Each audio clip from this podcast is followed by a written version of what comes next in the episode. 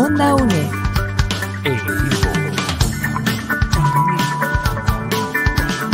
Imagen y sonido, hasta donde estés.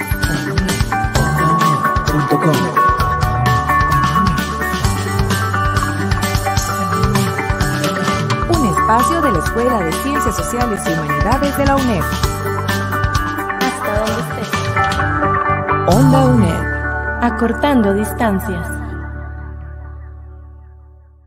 Hola, muchísimas gracias por acompañarnos en un nuevo programa de Onda UNED, específicamente este para la Cátedra Abierta Manuel Mora Valverde. Les saluda la periodista Ángela Arias. Hoy continuamos con esta serie de programas dedicados a lo que es a la celebración del natalicio del Señor, eh, Manuel Mora Valverde. Hoy vamos a conversar con la doctora Macarena Barahona Riera, quien es escritora, docente, investigadora y ensayista. Ella actualmente trabaja en el proyecto Pensamiento Político de Líderes Femeninas en los partidos políticos Liberación Nacional, Vanguardia Popular, Unidad Social Cristiana en el siglo XX entre 1953 y el 2003. Este, eh, este estudio se elabora en el Centro de Investigación de Estudios Políticos de la Universidad de Costa Rica. Debido a su amplia trayectoria y conocimiento, hoy le invitamos para que nos hable de una de las principales figuras de la izquierda en Costa Rica, la escritora Carmen Lira. Pero antes de conversar con ella, vamos a hacer una pausa y ya regresamos. Onda UNED. Acortando distancias.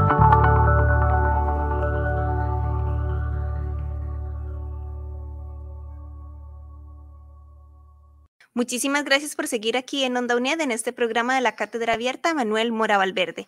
Hoy conversamos con la doctora Macarena Barahona Riera, quien es escritora, docente, investigadora y ensayista. Doña Macarena, muchísimas gracias por acompañarnos en este programa.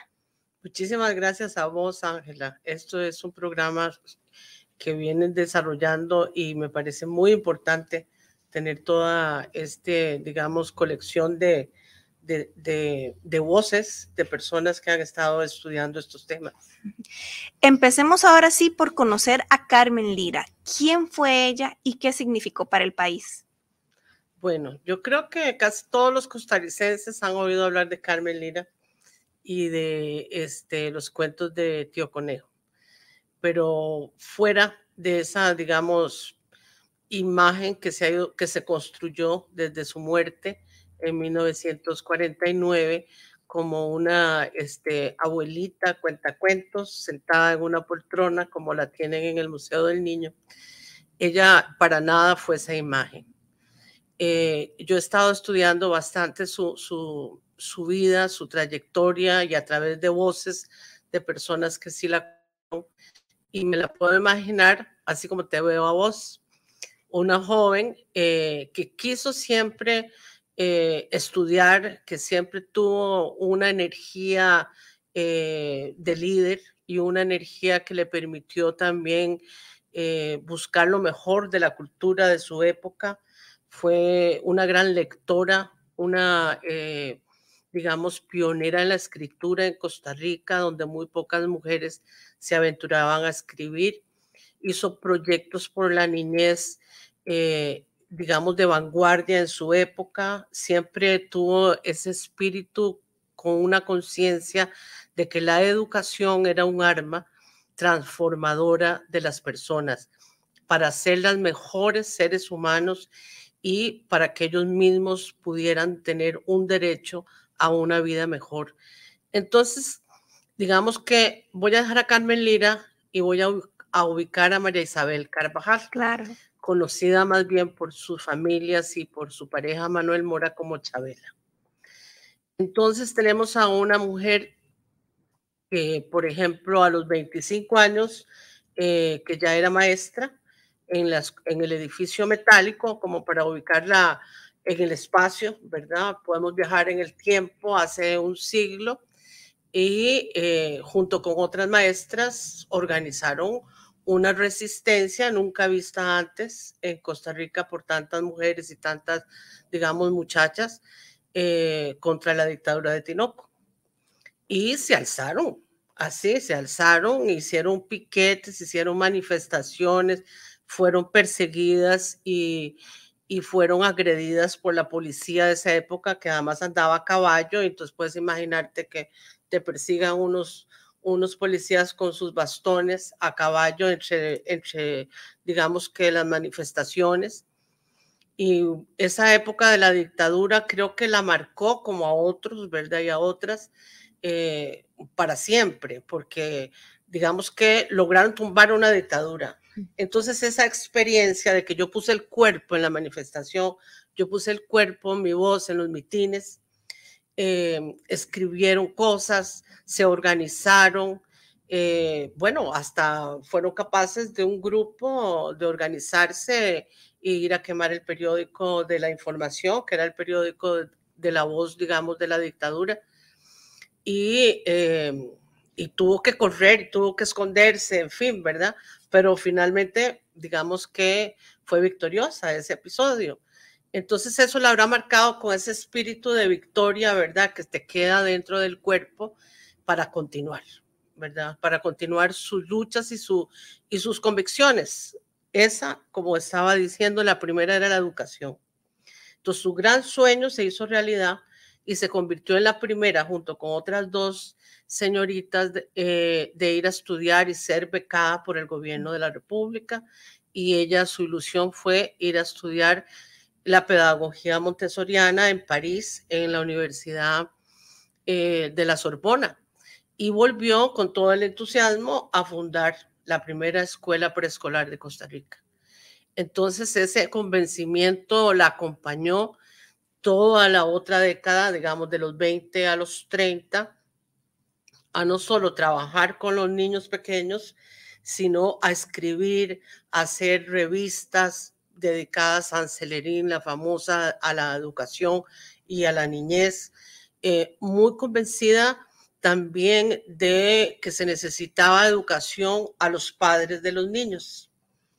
Entonces era un proyecto social que ella visualizó a través de la pedagogía montessoriana y fue involucrándose en eh, proyectos de educación popular para adultos y trabajadores aquí y es muy importante ver cómo va percibiendo ella la realidad de que no puede transformar definitivamente las condiciones materiales de sus estudiantes, que para transformar esas condiciones materiales donde había tanta hambre y donde había, digamos, este, problemas de salubridad, de higiene, falta de alcantarillados, falta de electrificación en las zonas este, periféricas de la ciudad de San José.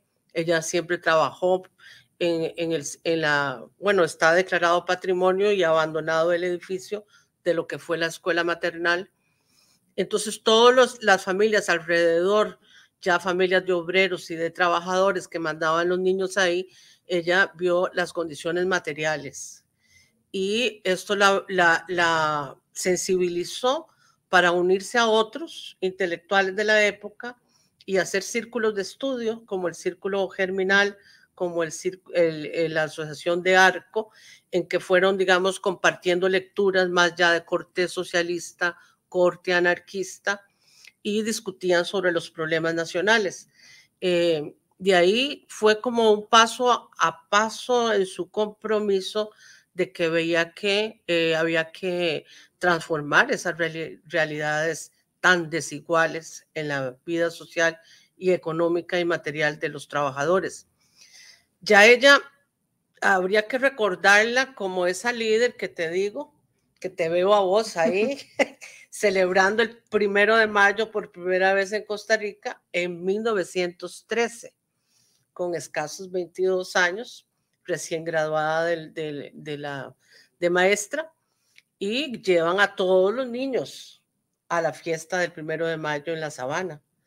Y se dan discursos. El discurso de ella es un discurso hermosísimo para la familia de los trabajadores y los obreros. Un día de fiesta, dice ella, hasta regalaron confites a los niños. Un día de fiesta porque los trabajadores también necesitan fiestas, también necesitan ser felices y este, además de sus derechos. Entonces fue como una vida consecuente desde el principio, mm. consecuente, trabajadora desde el principio, estudiosa desde el principio y a través de otros testimonios de gente que la ha conocido, ella eh, eh, nos la transmiten como una persona cálida, amorosa, siempre dispuesta a ayudar a sus amigos, a sus amigas, a sus familias. Entonces, este, a recibir su casa era una puerta abierta para sus compañeras de trabajo, para sus compañeros de estos, digamos, círculos de, de, estudio a los que participó y empezó a, a, organizar las escuelas para educación por primera vez en el país de trabajadores, de trabajadores y digamos, educación para adultos, como llamaríamos contemporáneamente. Eh, porque el que no podía ingresar a la escuela, pues ya tenía cerrado el futuro, ¿verdad? Ella vio esa necesidad y también podemos ver los programas que ella tenía para eh, ella y, sus otros, digamos, compañeros en, estos, en, eh, en estas iniciativas. Eran programas de historia universal, eran programas de salud, eran programas de principios de economía, unos programas muy, muy completos, hasta inglés y francés, que ella sabía este, y estuvo ahí con Omar Dengo, con Joaquín García Monge, con Billo Celedón y con otras este, maestras, hasta que digamos que esos designios de la vida, ¿verdad? Que parece que están las constelaciones eh, eh, agrupándose, ¿verdad?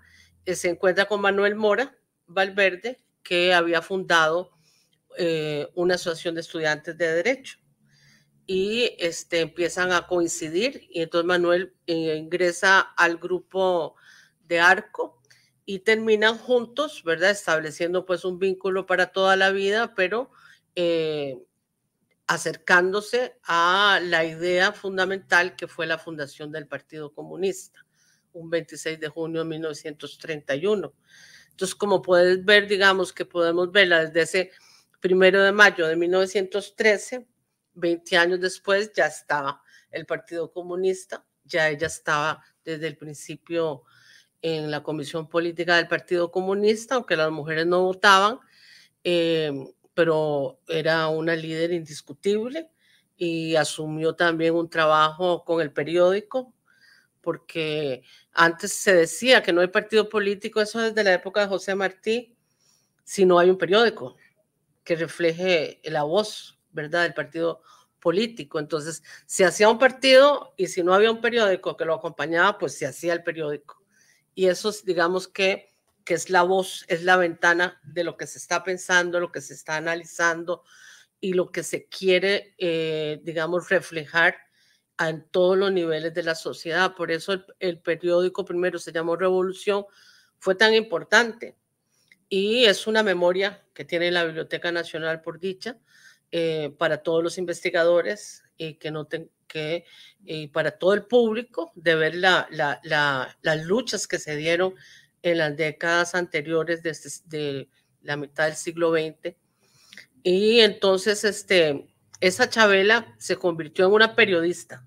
Además, se convirtió en la editora en la que organizaba y tenía su obra literaria, por otro lado, también que la respaldaba como una gran escritora.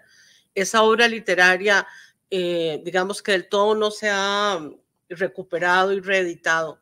Por ejemplo, todos los artículos de los periódicos de esa época están dispersos y eh, o solo, digamos, la obra de ella en la revista Repertorio Americano, que más o menos yo la he estado revisando, puede ser unos cuarenta y tantos artículos hasta más o menos el año 30 y 38, eh, que ella escribe regularmente y son artículos de literatura, comenta obras de autores, comenta este, exposiciones, analiza la obra, por ejemplo, de Mar Jiménez, de Francisco Amiguetti y, novelas de otros autores de América, de, de, toda América, este, que le solicitan a ella. O sea, ella era ya un referente regional, esta Chabela eh, se va, digamos, va eligiendo o su camino la va llevando a politizarse más, naturalmente, porque esas décadas se politizaron la sociedad y las luchas, digamos, de clases se enconaron, se fragmentó más la sociedad costarricense, eh, las relaciones con las compañías bananeras se transformaron, ¿verdad? Eh, eh, perdiendo nosotros una gran soberanía en la tierra y en la política y en las posiciones internacionales con respecto a Estados Unidos. Entonces, todas las luchas antiimperialistas fueron muy importantes en esas décadas. Entonces, Chabela dejó un poco la literatura, porque eh, su compromiso con, las exigencias de la política, y estamos hablando de antes de la guerra, de la, entre las guerras mundiales, la, la guerra eh, de la República Española. Aquí ella fue la presidenta de una comisión que se hizo, no una comisión, sino una asociación eh, de eh, amigos de la República Española, donde se hicieron muchísimas actividades, se recogieron dinero y costarricenses fueron a pelear a España. Este, entonces ella estaba, como decir, en la primera línea con las luchas en contra eh, por la nacionalización de la electricidad, con Ricardo Moreno Cañas, que fue un gran amigo de ella, estaban los dos en primera línea. Y eh, ni que cuando fue la famosa huelga de los bananeros, la primera huelga de los bananeros, ahí estaba Carmen Lira, eh, logrando una gran sensibilidad, sensibilización de la, digamos, de la sociedad costarricense a favor de los trabajadores y también proveyendo alimentos y medicinas para ellos, que fue una larga jornada de lucha en que estuvieron prácticamente aislados por el ejército costarricense que funcionaba para los intereses de la compañía bananera. Bueno, este, ya no te dejé preguntarme más. bueno, lo que vamos a hacer ahorita es una pausa y ya regresamos aquí en Onda UNED. Cubriendo a Costa Rica, Radio Nacional, historias y canciones, leyendas y algo más, llegando a los rincones, hasta el litoral, en toda Costa Rica, Radio Nacional.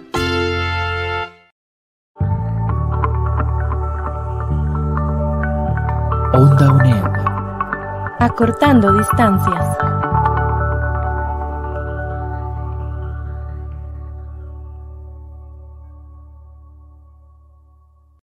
Muchísimas gracias por seguir aquí en sintonía de Onda UNED. Hoy estamos eh, en un programa de la Cátedra Abierta Manuel Mora Valverde y nos acompaña la doctora Macarena Barahona Riera, escritora, docente, investigadora y ensayista.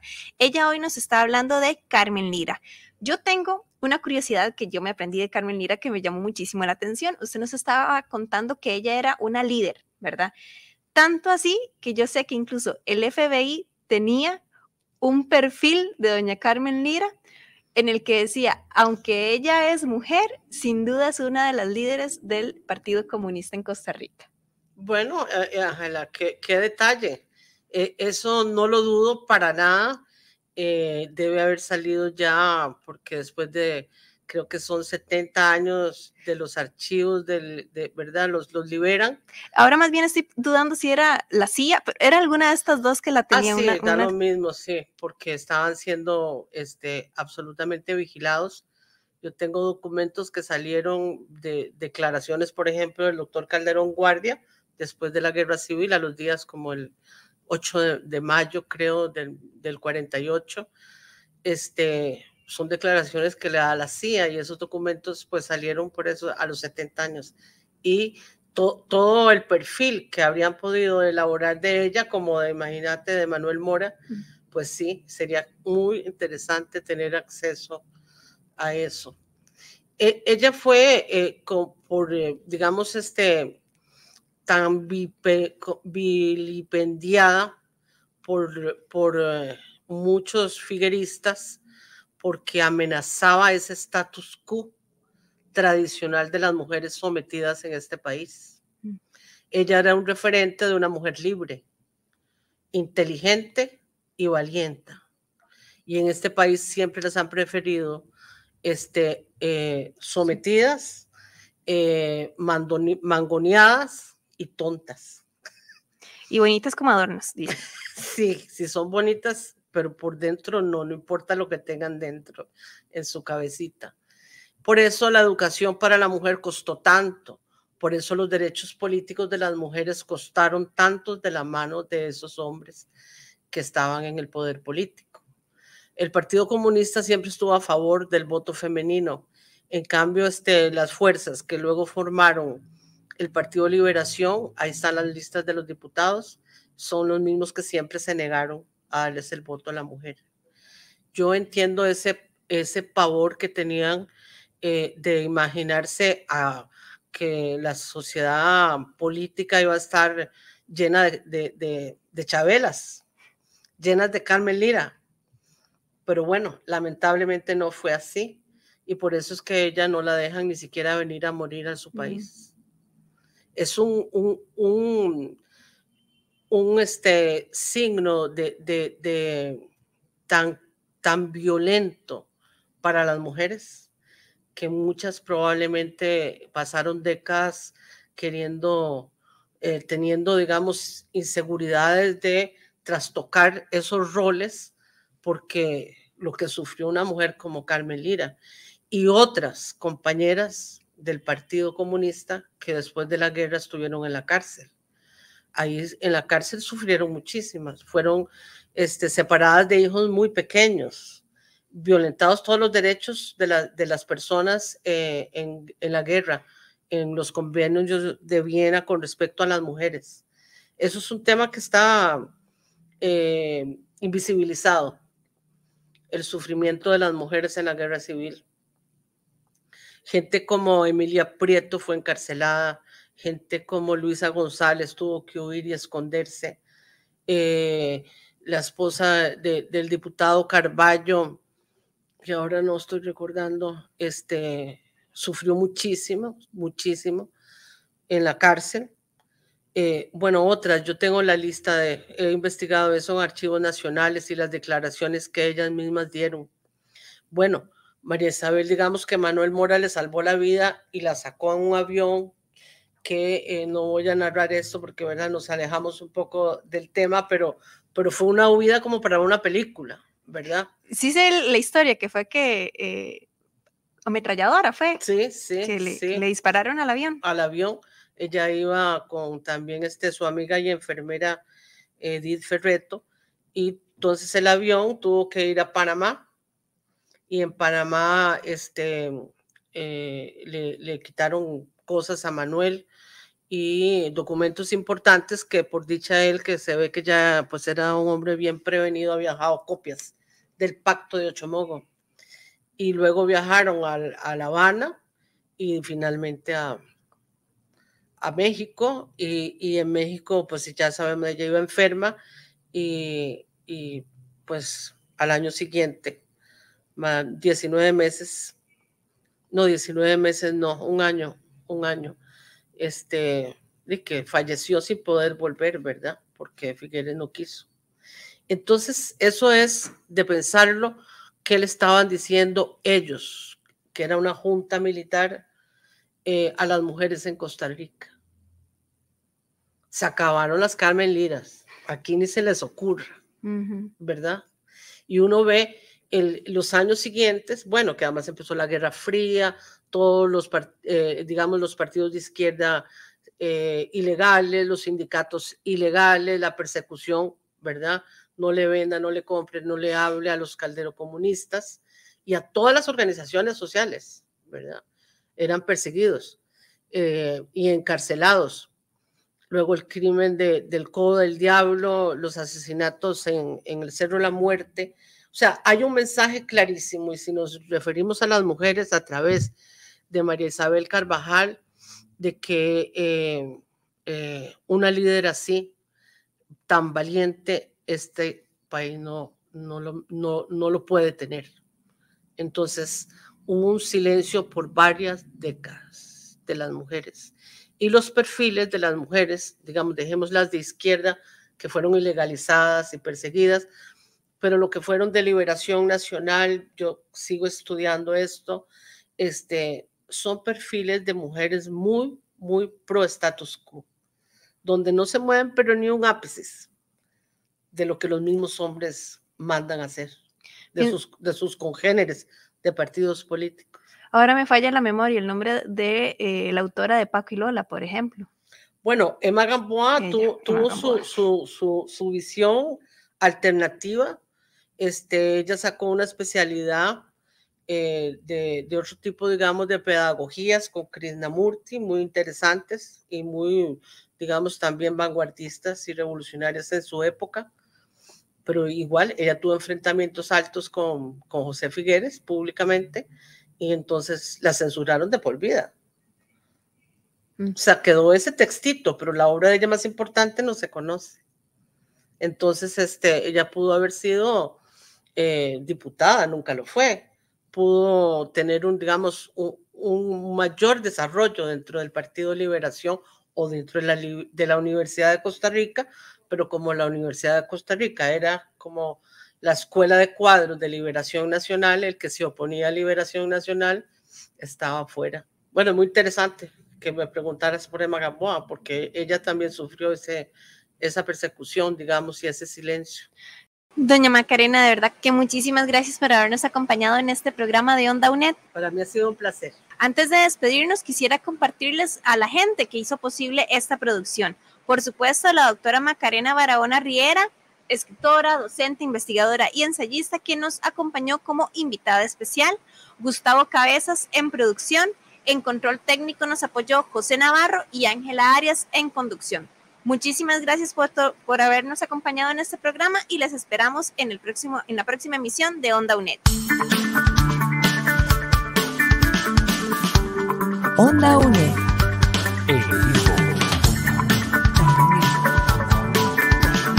Imagen y sonido. Hasta donde estés. Un